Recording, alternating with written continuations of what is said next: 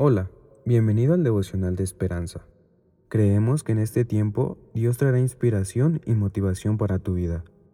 Así que prepárate para recibir una palabra de parte de Dios.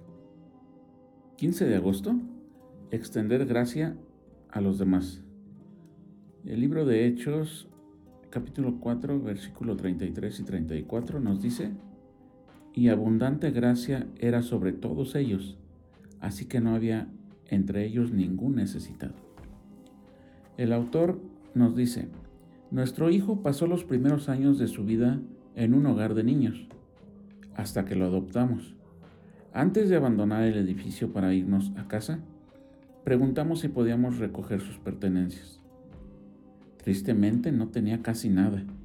Aunque me apenaba lo poco que tenía, me alegré, porque ahora podríamos ayudarlo a suplir sus necesidades físicas y emocionales. Unos días después, vimos a una persona que pedía donaciones para familias necesitadas. Mi hijo quiso donar sus animales de peluche y unas monedas. Dado su trasfondo, habría sido entendible si hubiera preferido aferrarse a sus pertenencias. Creo que la razón de su respuesta generosa fue la misma que la de la iglesia primitiva Abundante gracia era sobre todos ellos, así que no había entre ellos ningún necesitado. Las personas vendían sus posesiones para proveer para las necesidades de los demás.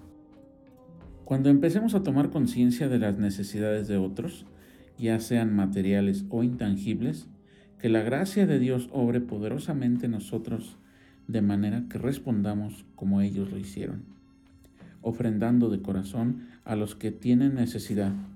Esto nos transforma en recipientes de la gracia de Dios como creyentes en Jesús, de un corazón y un alma. Oración. Señor, crea en nosotros un corazón empático con quien lo esté necesitando. Ya sea un tiempo, un abrazo, escuchar a alguien, hacer alguna donación. Dios, danos ese corazón compartido, porque tú así nos has enseñado, Señor, a ver por los demás, a buscar el bienestar de los demás, Señor. Crea en nosotros ese corazón desprendido, Señor, para buscar el bienestar de nuestros hermanos. Por Jesús tu Hijo. Amén.